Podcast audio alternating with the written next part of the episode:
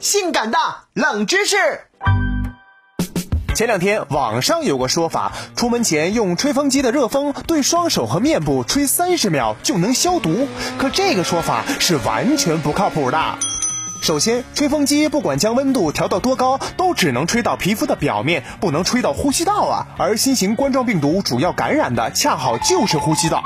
其次，如果是想通过吹风机的暖风为皮肤消毒杀菌，那考虑到病毒的灭活条件，温度要保持到五十六度，而且至少要吹三十分钟。可这样的话，就很有可能损伤皮肤，不如用酒精消毒更加的便捷。从未听过如此性感的冷知识，这就对了，还是让吹风机归位吧。来，吹吹我二十天没洗过的头发，整个狮王的造型。